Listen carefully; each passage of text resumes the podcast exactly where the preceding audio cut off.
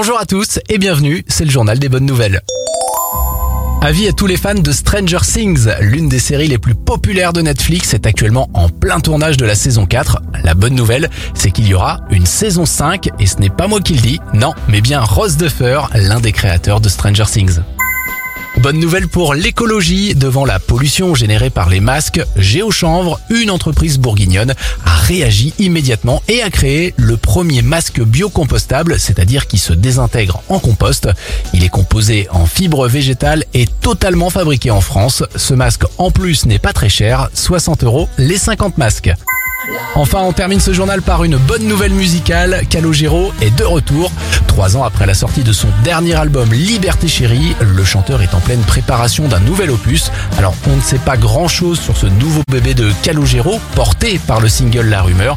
Mais ce qu'on peut vous dire, c'est qu'il devrait arriver dans les bacs cet automne. C'était le journal des bonnes nouvelles. Vous pouvez le réécouter maintenant ou tout le week-end sur notre site internet radioscope.com.